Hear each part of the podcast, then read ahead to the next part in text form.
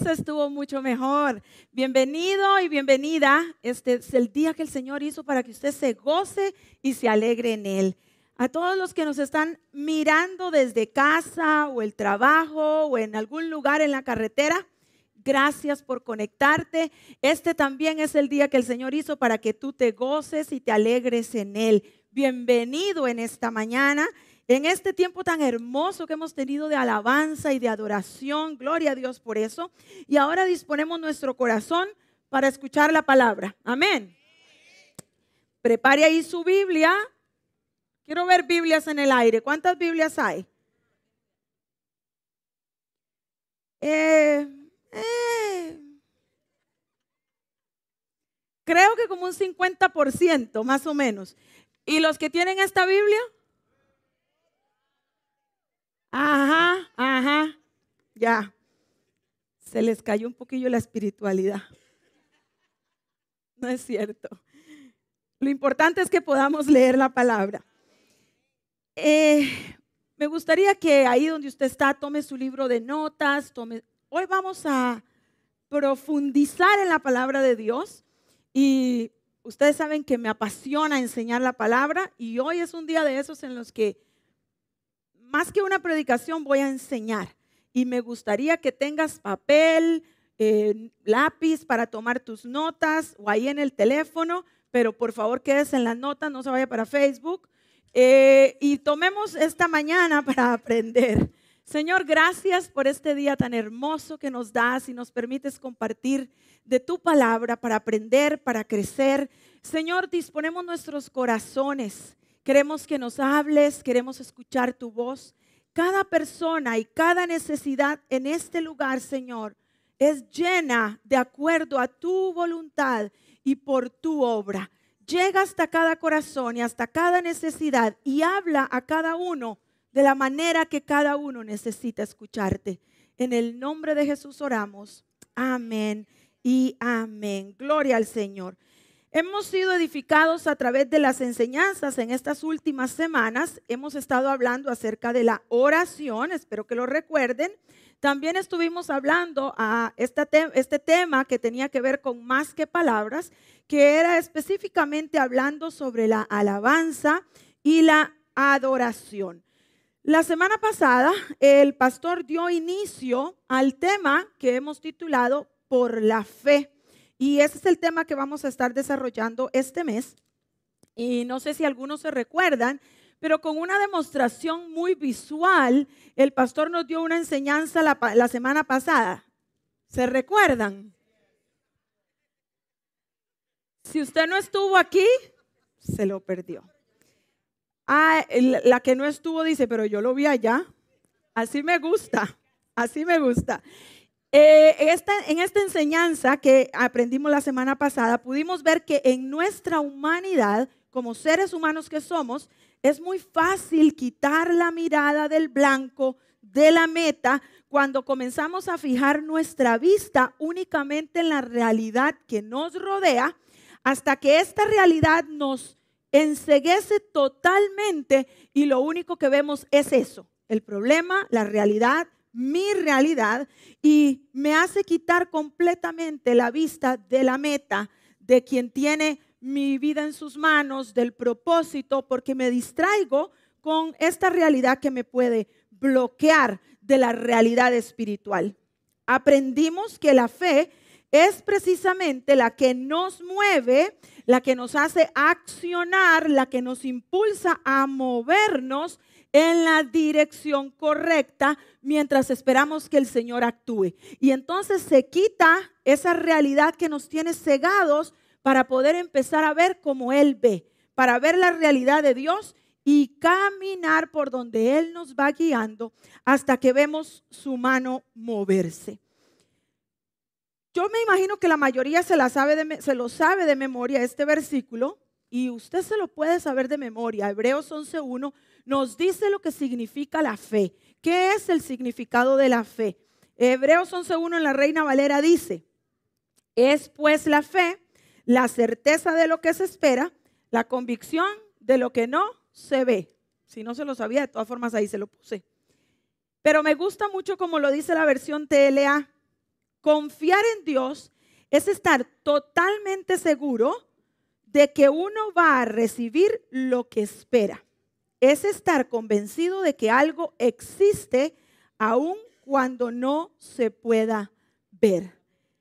Entonces, podemos sabernos esta definición de memoria, podemos conocer y saber lo que significa la fe de acuerdo a la palabra de Dios. Sin embargo, vivir por la fe, por esta definición, querida iglesia, vivir por la fe es la que nos va a mantener caminando en dos, en dos diferentes vertientes. Número uno, nos mantiene mirando a la meta, nos mantiene enfocados, nos impulsa, pero a la vez esta fe nos enseña a caminar en el proceso. Y de este proceso precisamente es que yo quiero hablar el día de hoy. ¿Cómo puedo usar, cómo la puedo hacer valer en mi vida la fe? Tener una vida de fe en el proceso. Me va a ayudar a mantener la fe, mi mirada fija en la meta, pero necesito también vivir por la fe para poder vivir el proceso. Quiero que vayamos a la Biblia y leamos algunos versículos. De hecho, vamos a leer muchos versículos, más que los que he leído nunca en un tiempo de predicación. Así que prepárese. Todo lo que usted no ha leído en los últimos tres meses lo va a leer hoy. Váyase conmigo ahí precisamente al libro de Hebreos capítulo 11 y el versículo 1, porque hoy vamos a profundizar en este tema de la fe y vamos a seguir equipándonos con herramientas prácticas que nos ayuden a ponerla por obra, porque no hacemos nada con saber lo que significa la fe si no sabemos cómo ponerla en funcionamiento. Amén. Voy a leer algunos versículos de este capítulo 11 que es bastante extenso. Voy a ir saltando algunos versículos, así que usted me va siguiendo. Y también van a estar aquí en la pantalla por si acaso usted no tiene una Biblia. Dice la palabra del Señor en el versículo número 4 de Hebreos 11. Por la fe Abel ofreció a Dios más excelente sacrificio que Caín, por lo cual alcanzó testimonio de que era justo, dando Dios testimonio de sus ofrendas, y muerto aún habla por ella. Por la fe Enoch fue traspuesto para no ver muerte, y no fue hallado, porque lo traspuso Dios. Y antes que fuese traspuesto, tuvo testimonio de haber agradado a Dios. Versículo 7. Por la fe, Noé, cuando fue advertido por Dios acerca de cosas que aún no se veían, atención, eso que acabo de leer, por si acaso hay algunas personas bastante nuevas entre nosotros y no conocen mucho, cuando dice la Biblia que a Noé se le anticipó y se le pidió que hiciera algo, y dice textualmente acerca de cosas que aún no se veían, es porque hasta ese momento en la tierra no llovía. Hasta ese momento la lluvia no se conocía sobre la faz de la tierra. ¿Cómo? La lluvia no existió siempre. No, léase los capítulos del libro de Génesis y ahí usted se va a enterar cómo era que había en la tierra agua, humedad y qué era lo que sucedía para que la vegetación sobreviviera. Entonces, cuando dice, por la fe Noé, cuando fue advertido por Dios acerca de, de cosas que aún no se veían, que no existían, con temor preparó el arca en que su casa se salvase. Y por esa fe condenó al mundo y fue hecho heredero de la justicia que viene por la fe. Por la fe Abraham, siendo llamado, obedeció para salir del lugar que había de recibir como herencia y salió sin saber a dónde iba. Por la fe habitó como extranjero en la tierra prometida, como en tierra ajena, morando en tiendas con Isaac y Jacob, coherederos de la misma promesa. Verso 10 porque esperaba la ciudad que tiene fundamento, cuyo arquitecto y constructor es Dios. Por la fe también la misma Sara, siendo estéril, recibió fuerza para concebir y dio a luz, aún fuera del tiempo de la edad, porque creyó que era fiel quien lo había prometido. Por lo cual también de uno, y ese ya casi muerto, pobre Abraham, Salieron como las estrellas del cielo en multitud y como la arena innumerable que está a la orilla del mar. Conforme a la fe murieron todos estos, sin haber recibido lo prometido, sino mirándolo de lejos y creyéndolo y saludándolo y confesando que eran extranjeros y peregrinos sobre la tierra. El versículo 17 dice, por la fe Abraham, cuando fue probado, ofreció a Isaac, aquel que Dios le dio de su mujer estéril. Cuando Dios se lo pidió, él dice, y él que había recibido las promesas, ofrecía su unigénito, habiéndosele dicho, en Isaac te será llamada descendencia pensando que Dios era, es poderoso para levantar aún de entre los muertos, de donde en sentido figurado también lo volvió a recibir. Por la, fe le por la fe bendijo Isaac a Jacob y a Esaú respecto a cosas venideras. Por la fe Jacob, al morir, bendijo a cada uno de los hijos de José y adoró apoyado sobre el extremo de su bordón. 22. Por la fe José al morir mencionó la salida de los hijos de Israel ¿De dónde iban a salir? Del cautiverio en Egipto. José está muriéndose, cautivos todavía en Egipto. Y por la fe, él dijo, la, la, palabra de Dios se va a cumplir y cuando se cumpla, quiero que se lleven mis huesos de este lugar hasta la tierra prometida. Por eso dice, y dio mandamiento acerca de sus huesos. Por la fe Moisés, cuando nació, fue escondido por sus padres por tres meses porque le vieron niño hermoso y no temieron el decreto del rey. Por la, fe, por, la, fe Moisés, hecho ya grande, rehusó llamarse hijo de la hija de Faraón, escogiendo antes ser maltratado con el pueblo de Dios que gozar de los deleites temporales del pecado, teniendo por mayores riquezas el vituperio de Cristo que los tesoros de los egipcios, porque tenía la mirada puesta en el galardón.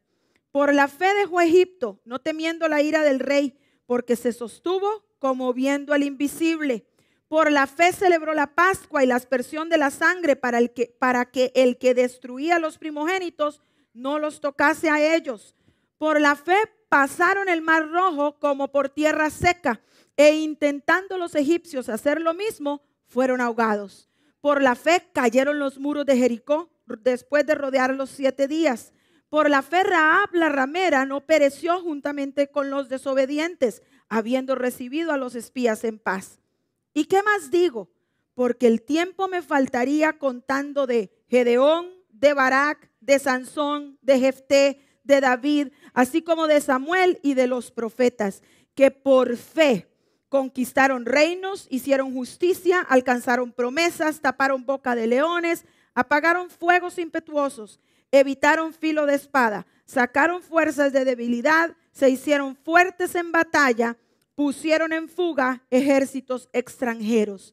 Y el versículo 39 dice, y todos estos, aunque alcanzaron buen testimonio mediante la fe, no recibieron lo prometido. What? ¿Perdón?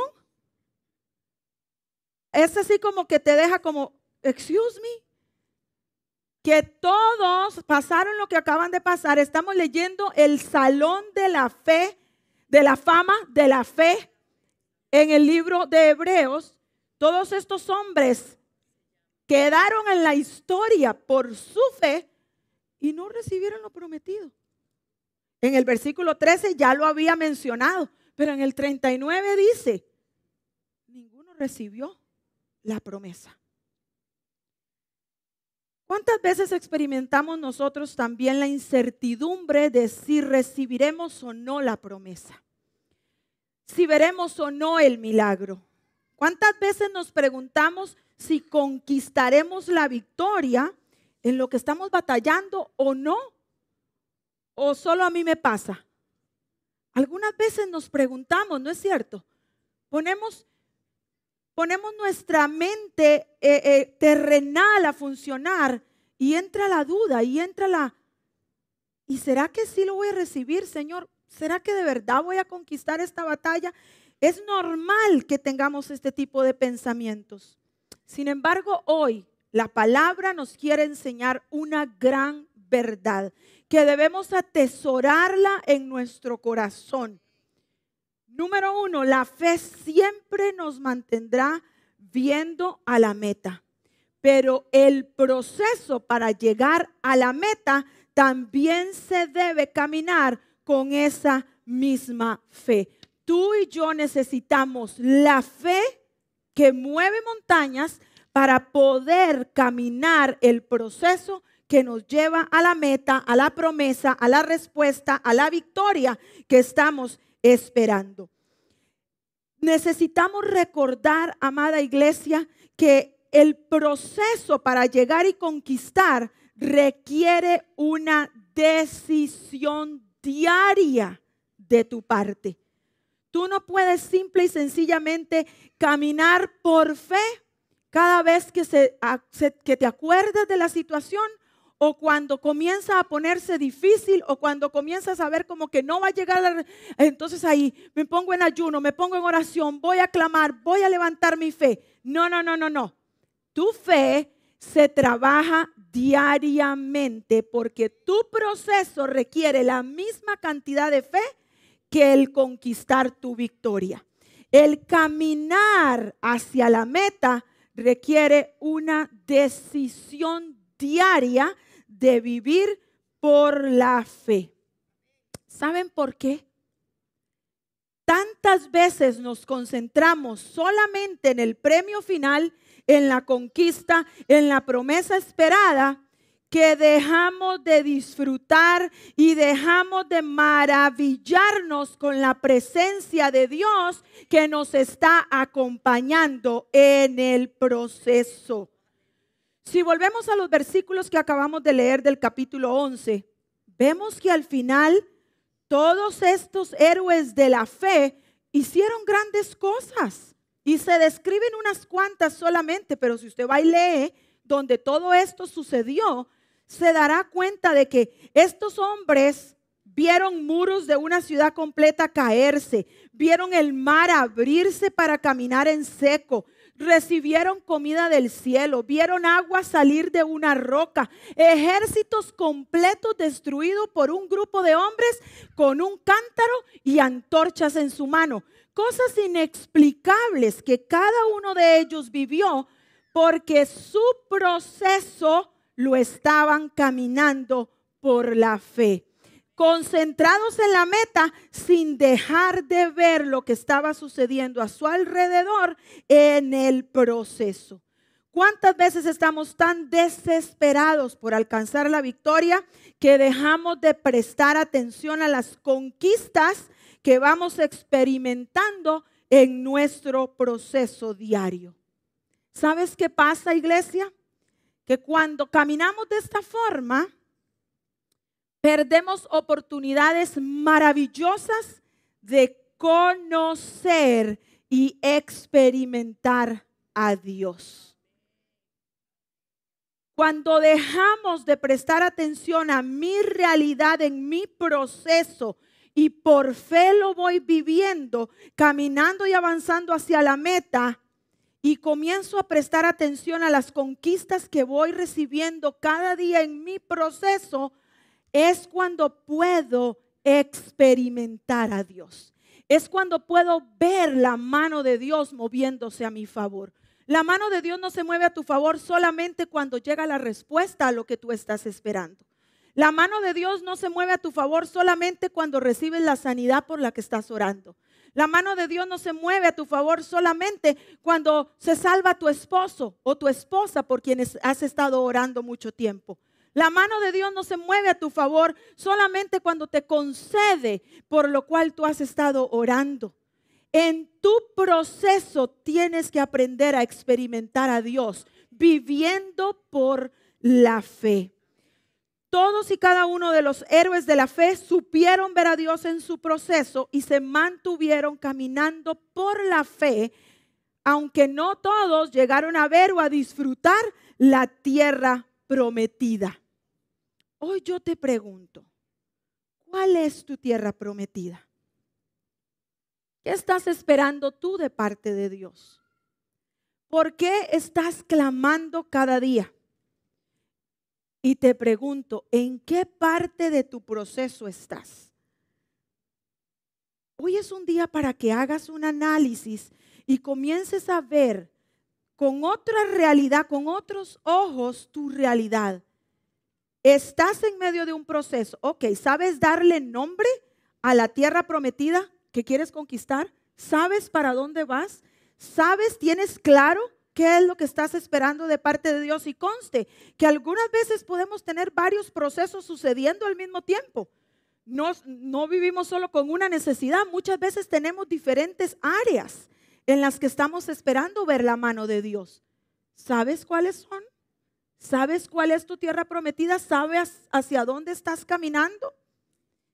Y número dos, ¿en qué parte de ese proceso estás? ¿Cuántas conquistas has ido teniendo en el camino? ¿Has estado experimentando a Dios? ¿Lo has conocido? ¿O piensas que lo vas a conocer solamente cuando tengas la respuesta que estás esperando? A Dios se le conoce por la fe en el proceso. Necesitamos caminar nuestro proceso por la fe y aprender a conocer y experimentar la magnificencia de Dios mientras caminamos hacia la meta. Caminar tu proceso por la fe es una decisión diaria que se toma por convicción. Si estás tomando notas, agrega estas palabras. Porque cuando yo decido que voy a caminar por la fe cada día, no lo puedo hacer basado en mis emociones. No lo puedo hacer movido o motivado por lo que estoy sintiendo. Porque adivine qué. Usted no se siente bien todos los días. Usted no todos los días está que brinca en una pata de la alegría. Bueno, si usted lo hace, ayúdeme, páseme la receta para yo poder hacerlo también. Pero como mi realidad de mis emociones en este cuerpo en el que yo vivo es tan fluctuante, mi fe por la cual yo quiero vivir mi proceso no puede estar atada a mis emociones ni a mis sentimientos. Y como hoy me siento muy espiritual, hoy voy a clamar, hoy voy a leer la Biblia, es más, hoy voy a ayunar, y no para hacer el ayuno intermitente, hello, es ayunar para buscar de Dios. Y usted se siente como que si el diablo le aparece, usted le pega dos patadas y sale triunfante. Pero hay otros días en los que uno con dificultad se levanta de la cama y dice, Señor, si tú no me ayudas hoy, no sé para dónde voy. No sé cómo lo voy a lograr. Esto que tengo que enfrentar hoy, no, no tengo las fuerzas. Pero ¿sabe qué es lo que te levanta? ¿Sabes qué es lo que te mueve a tomar la decisión de vivir por la fe ese día también? Tu convicción. ¿Cuál es la convicción? Que el que ha prometido va a cumplir, que yo sé lo que Él ha dicho, que yo conozco lo que Él va a hacer y estoy agarrada de esa promesa y no me voy a mover, aunque no lo pueda ver y aunque me sienta que no lo voy a alcanzar. La convicción es la que te mueve a caminar por la fe. Hemos estado aprendiendo durante las semanas anteriores dos formas que tenemos para aumentar nuestra fe. Hablamos por varias semanas acerca de la oración, que te ayuda a caminar por fe.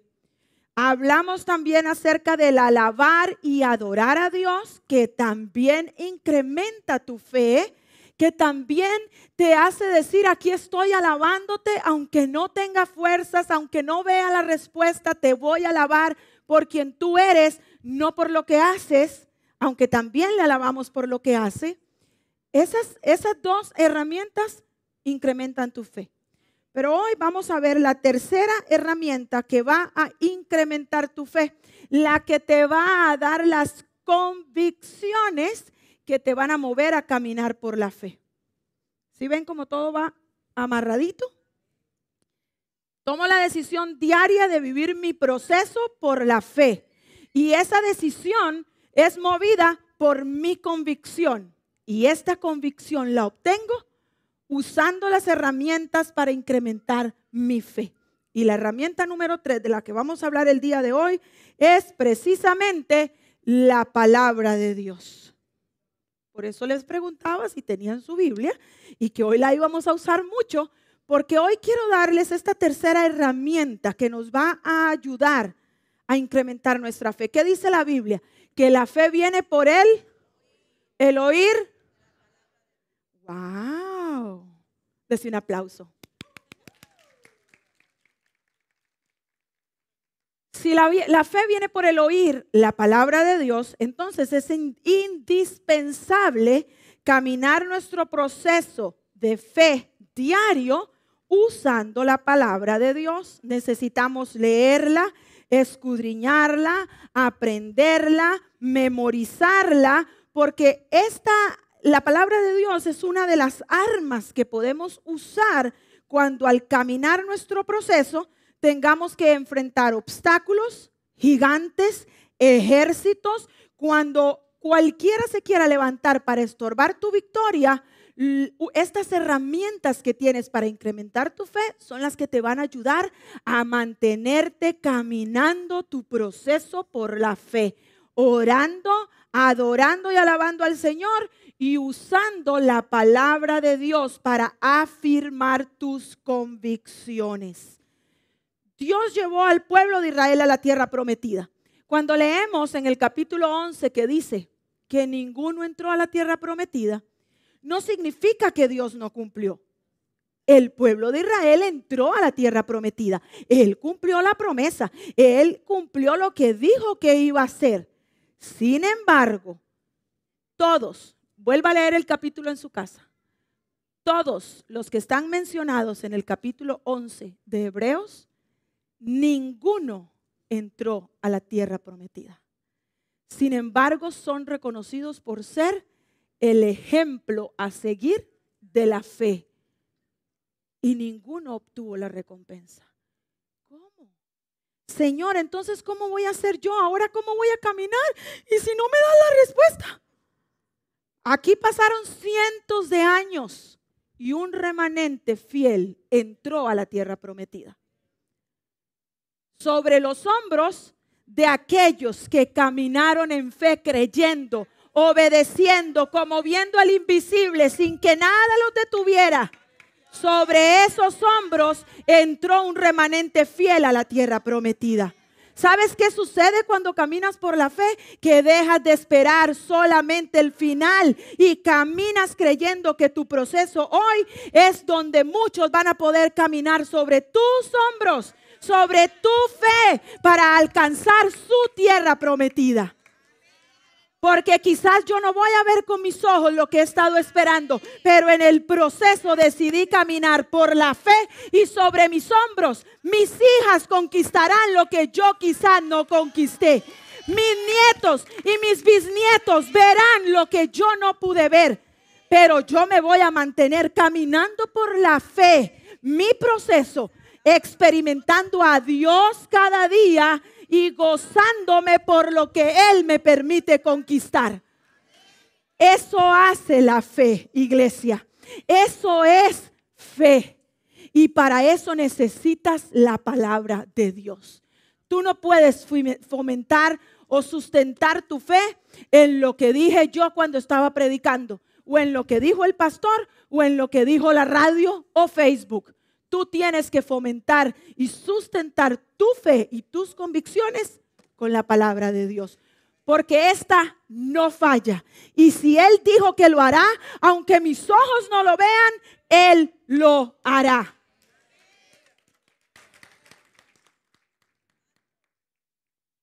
Quiero explorar algunos versículos porque hoy quiero enseñar, me cuesta mucho enseñar y no predicar, ¿se dieron cuenta? Pero el objetivo de enseñar un poco más esta mañana es que sé que tenemos mucha gente nueva dentro de la congregación que nos miran en línea también. Y yo quiero enseñarte cómo usar la palabra de Dios. Porque si va a ser tu herramienta para crecer tu fe, quiero enseñarte. Hay aquí algunos que ya están cansados, ya la han leído de tapa a tapa como 15 veces. Se la saben de memoria. Gloria a Dios por ellos.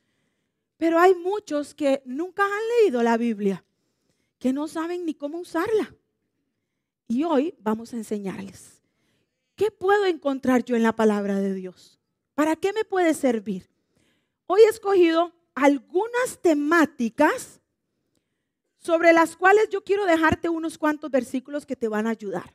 Así que para todos aquellos, especialmente los que están empezando este caminar, o no tienen mucho conocimiento de la Biblia, saque fotos, escriba, tome nota de lo que les voy a decir, porque los siguientes versículos que vamos a leer no van a estar en la pantalla. Así que no los va a poder leer desde allá, usted los va a tener que buscar. Biblia en mano, vamos a hacer un ejercicio, hoy la cosa va a ser un poco diferente. Otra vez, quiero ver las Biblias arriba. ¿Quiénes tienen Biblia? Muy bien, sí, sí, así me gusta, aunque sea el teléfono, levante hermano.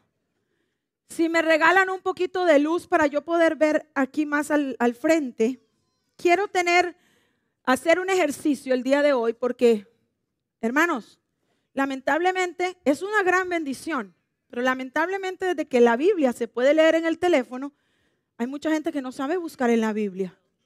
Que usted le dice, vaya al libro de Hechos, Hechos, Hechos, Hechos.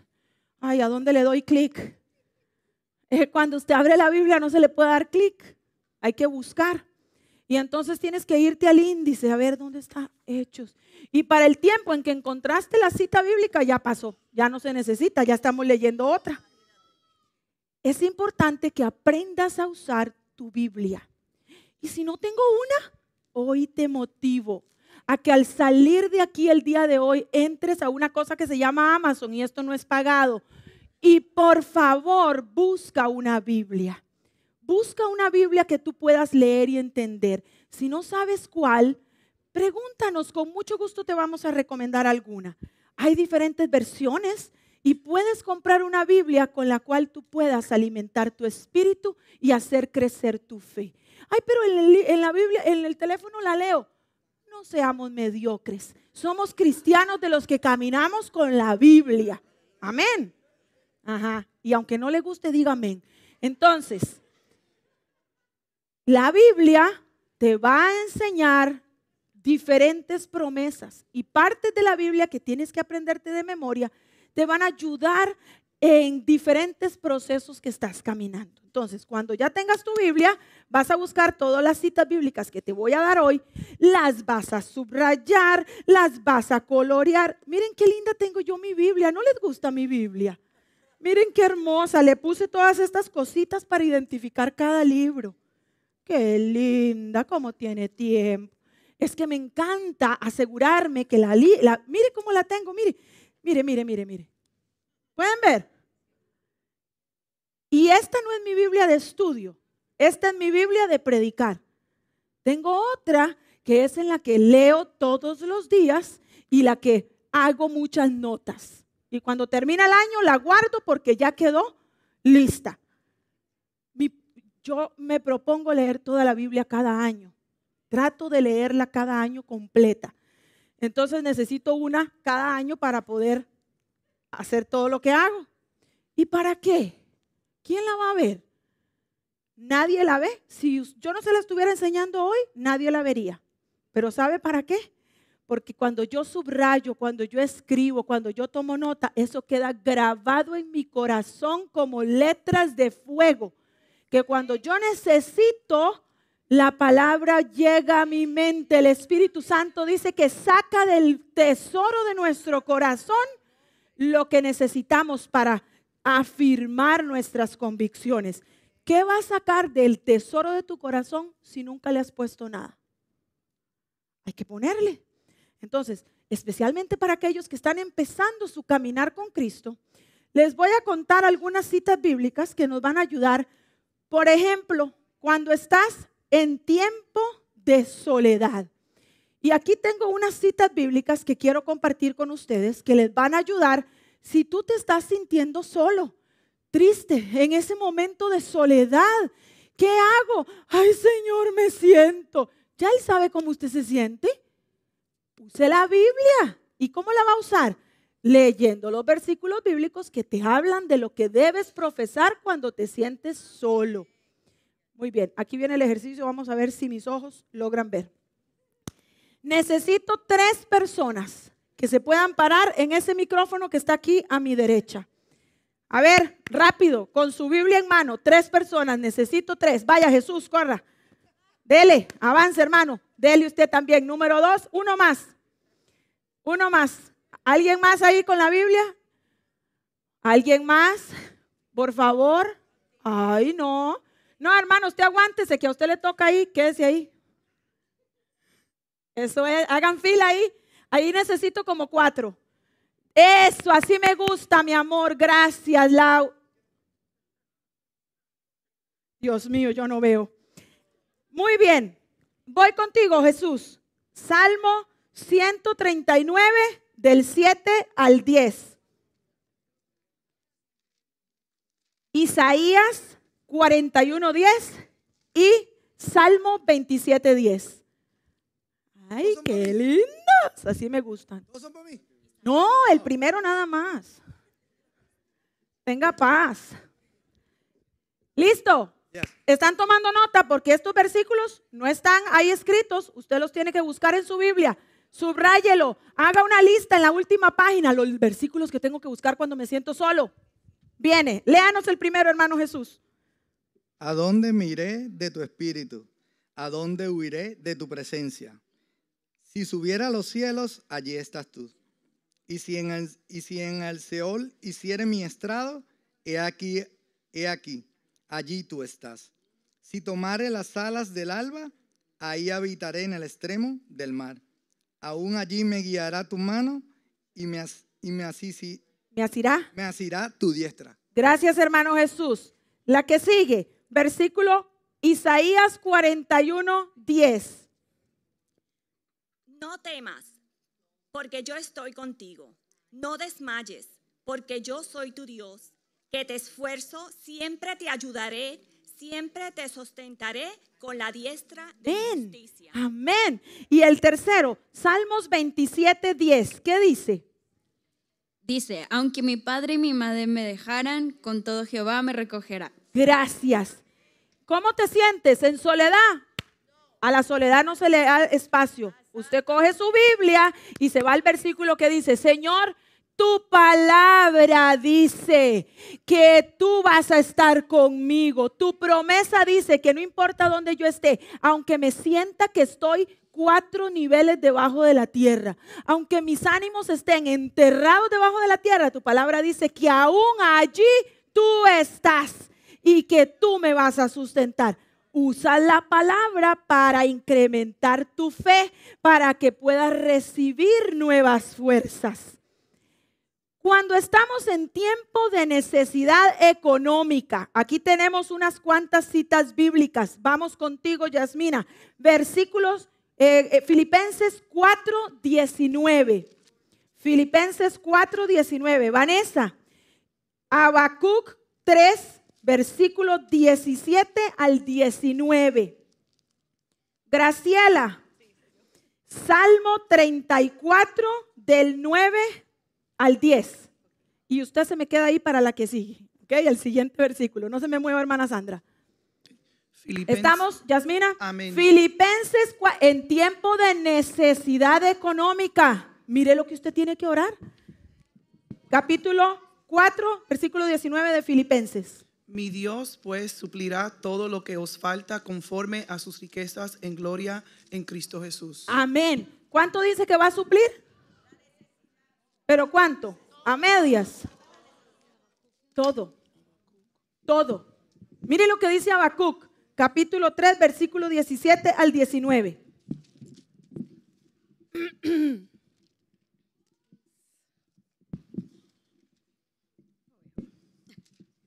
Alguien que le preste anteojos. Del 17. 17 al 19. Aunque las higueras no florezcan y no haya uvas en las vides, aunque se pierda la cosecha de oliva y los campos queden vacíos y no den fruto, aunque los rebaños mueran en los campos y los establos estén vacíos, Aún así me alegraré en el Señor, me gozaré en el me gozaré en el Dios de mi salvación. El Señor soberano es mi fuerza. Él me da pie firme como el venado, capaz de pisar sobre las alturas. Amén. Y ella, si se dieron cuenta, leyó otra versión, la versión Reina Valera. Dice, aunque la higuera no florezca, ni en las vides haya frutos, aunque falte el producto del olivo, y los labrados no den mantenimiento, y las ovejas sean quitadas de la majada, y no haya vacas en los corrales.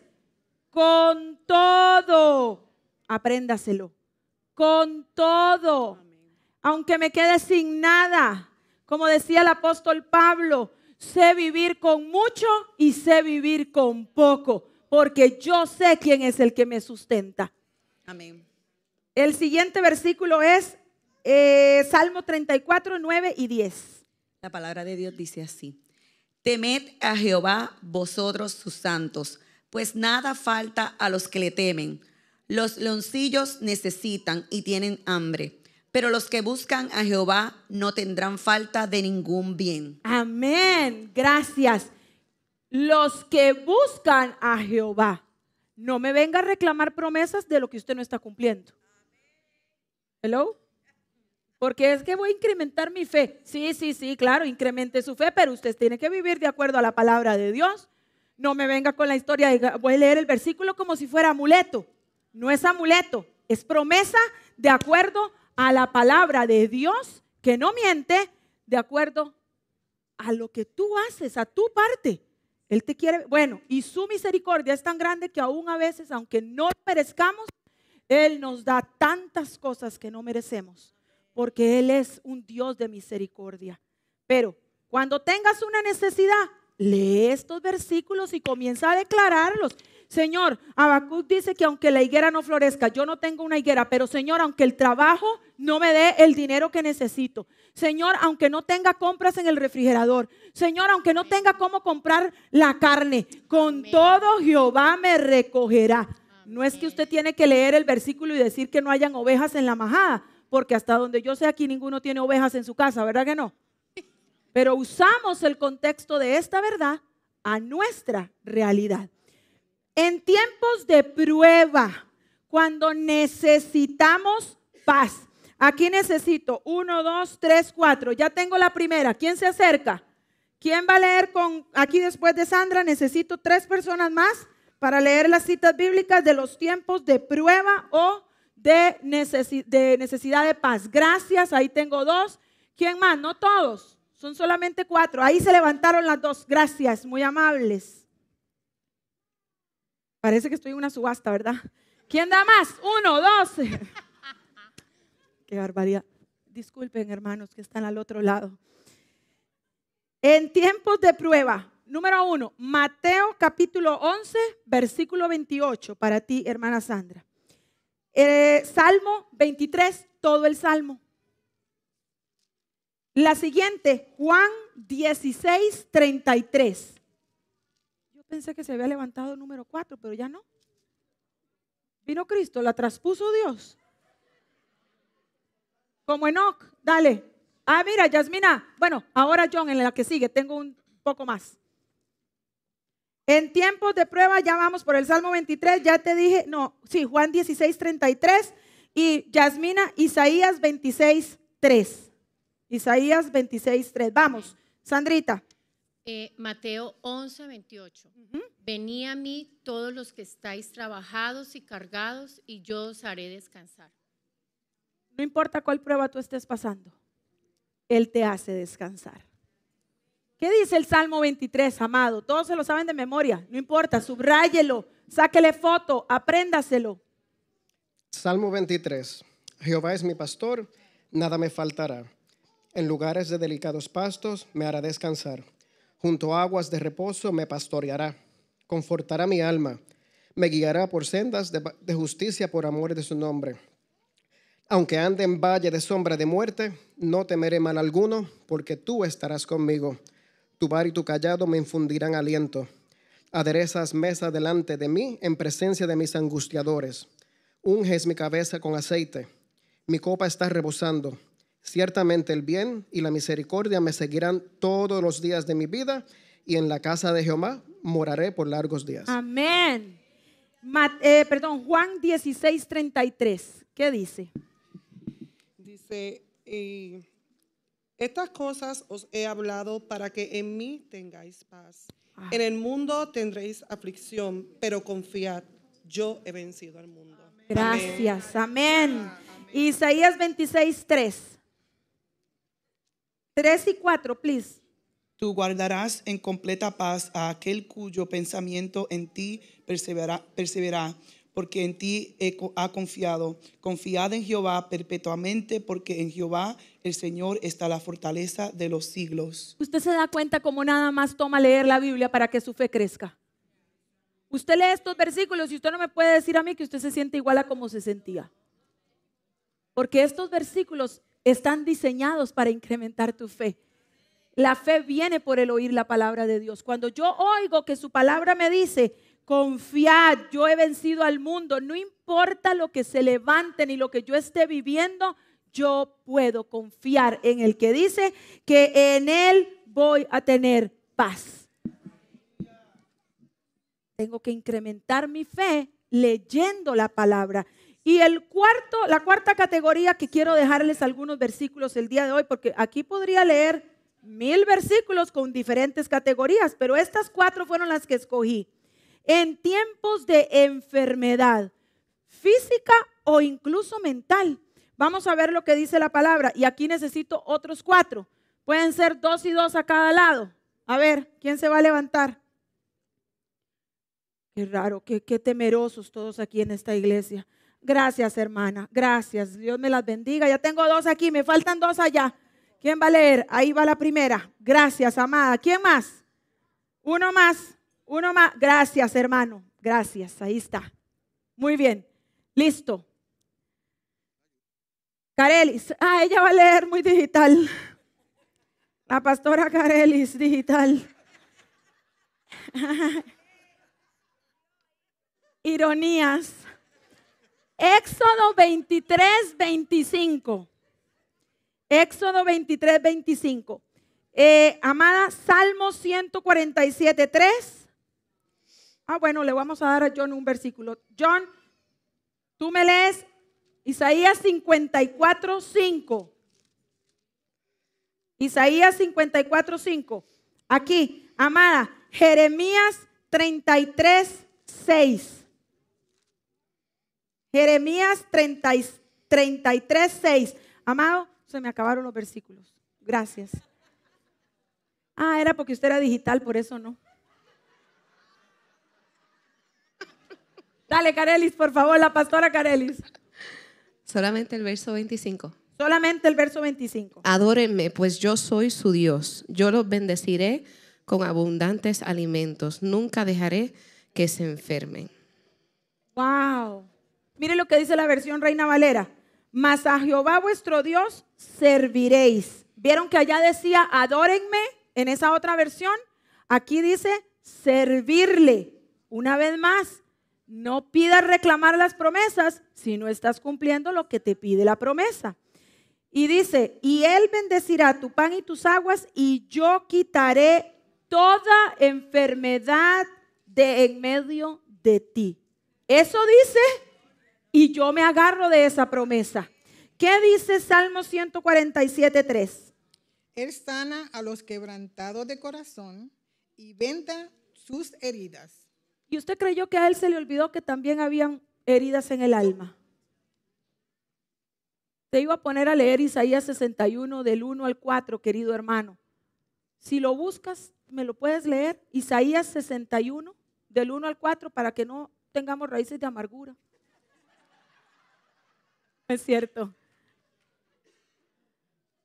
Johan, por favor, léenos Isaías 54, 5.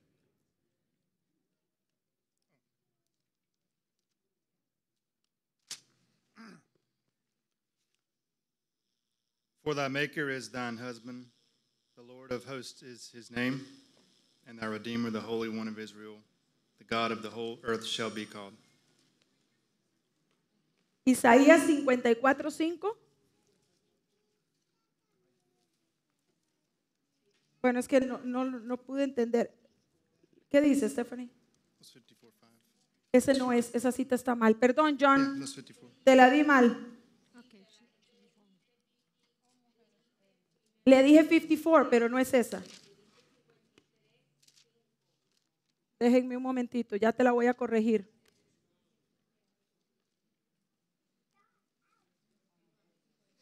Cincuenta y tres, 53, sorry. It's all my fault. I know it's 54 there. Hermanitos, corrijan, 53. Ve, es para que ver si se sabe en la Biblia. Go ahead. 53, 5.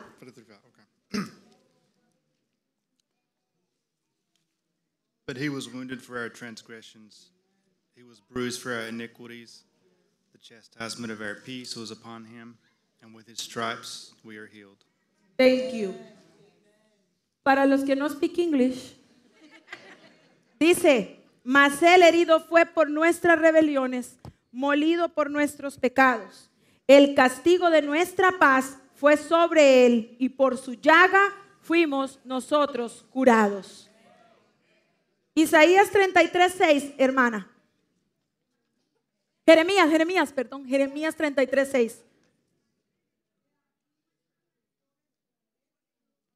y medicina, y los curaré, y, los y les revelaré abundancia de paz y de verdad. Gracias. Puse este versículo específicamente porque muchos nunca han leído este versículo de la Biblia. Y se nos olvida que también la medicina fue dada por Dios. Y que también podemos recurrir a buscar ayuda médica porque Él también opera milagros a través de la medicina. Lo leyó, no me lo estoy inventando. Jeremías 33:6 dice, he aquí yo les traeré sanidad y medicina. Si él hubiera querido sanar solamente él, no habría dicho en la palabra que traería medicina. Y vamos a oír Isaías 61 del 1 al 4.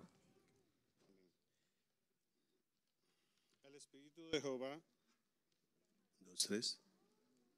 El Espíritu de Jehová, el Señor, está sobre ti, porque me ungió Jehová, me ha enviado a predicar sobre nuevas a los abatidos, a vendar a los quebrantados de corazón, a publicar libertad a los cautivos y a los presos, apertura de las cárceles, a provocar el año de la buena voluntad de Jehová y el día de la venganza del Dios vuestro, a consolar a todos los enlutados, a ordenar que a los afligidos de Sión se les dé gloria en lugar de cenizas, óleo de gozo en lugar de luto, manto de alegría en lugar del espíritu angustiado.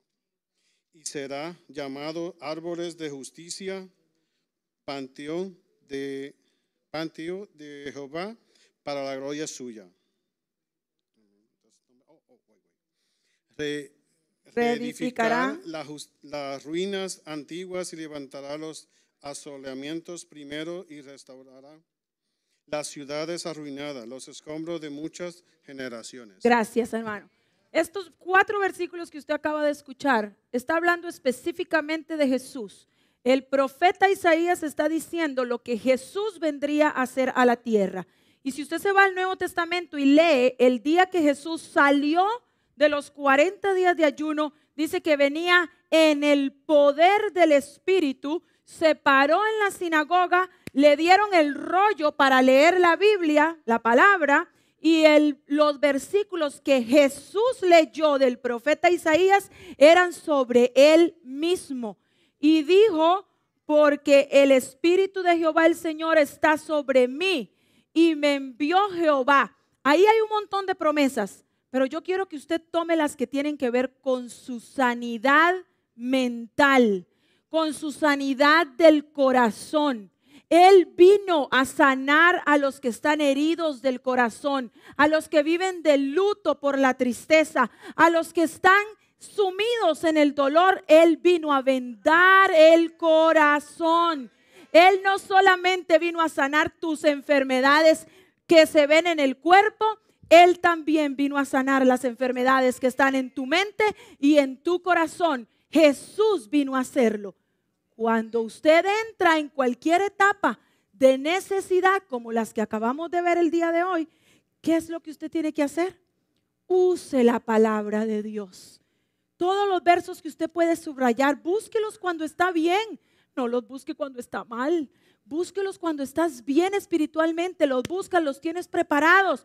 Debemos usar la palabra de Dios para pelear nuestras batallas. Debemos mantener nuestros ojos abiertos para comenzar a ver espiritualmente cada una de las conquistas diarias que logramos en fe mientras caminamos nuestro proceso. Aprendamos a agradecerle a Dios cada día, a experimentarlo y a adorarlo por esas pequeñas conquistas que vamos teniendo en nuestro proceso. No seamos malagradecidos. Tantas veces esperamos llegar al final para entonces decir gracias Señor, que se nos olvida que en el proceso Él ha ido abriendo el mar para que tú camines en seco. Él ha abierto los cielos para que haya maná sobre tu casa. Él ha estado allí para guardarte del enemigo. Ha peleado por ti en esas pequeñas conquistas de tu proceso. Pongámonos de pie, iglesia. Usa la palabra de Dios para incrementar tu fe. Tenemos batallas que enfrentar y aumentar nuestra fe nos va a ayudar a recordar cada día quién es el que va al frente, quién es el que pelea, quién es el que promete y cumple. Incrementar tu fe y tener convicciones claras en tu corazón te ayudarán a mantener la mirada fija en la meta mientras disfrutas el proceso. Y puedas decir de verdad, Señor, y aunque nunca llegue a ver la respuesta, yo sé que mi redentor vive y con él me levantaré y viviré y reinaré por la eternidad, aunque aquí en la tierra no vea cumplido lo que te pedí. Mis generaciones recogerán el fruto de lo que yo he peleado en mi caminar. Amén.